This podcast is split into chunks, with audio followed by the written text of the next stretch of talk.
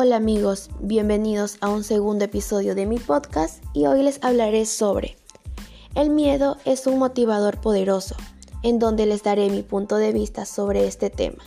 Comencemos. En la vida cotidiana muchos creen y tienen el pensamiento que influir temor en las personas permitirá que estos den lo mejor de sí y se esfuercen al máximo.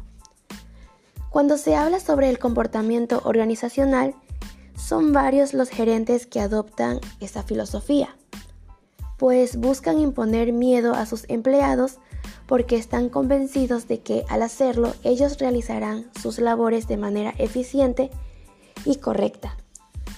Algo que no pasaría si fueran flexibles, pues creen que de esa manera los empleados se aprovecharían de la situación y no trabajarían como se debe sino más bien se la pasarían conversando y no le pondrían la debida atención a sus deberes.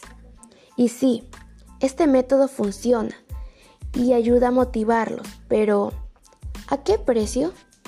Los empleados se sentirán tan sofocados por la manera en que se los trata y se los presiona que es muy probable que muchos de ellos comiencen a tener rencor con sus superiores y a sentir que no deben estar en ese lugar.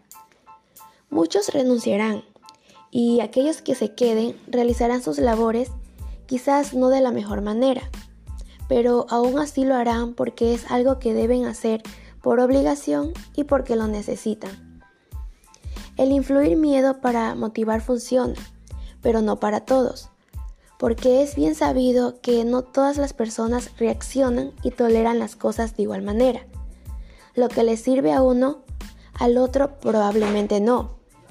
Puede que un individuo prefiera ser presionado por su superior porque se conoce y sabe que de este modo obtiene mejores resultados. Pero una persona que no tolera la presión y que si se siente intimidado por su jefe se bloquea, no podrá seguir con su jornada laboral como normalmente lo hace. Pero bueno amigos, cada quien es libre y tiene el derecho de pensar y actuar como quiere. Esto ha sido todo por hoy. Nos vemos en una próxima.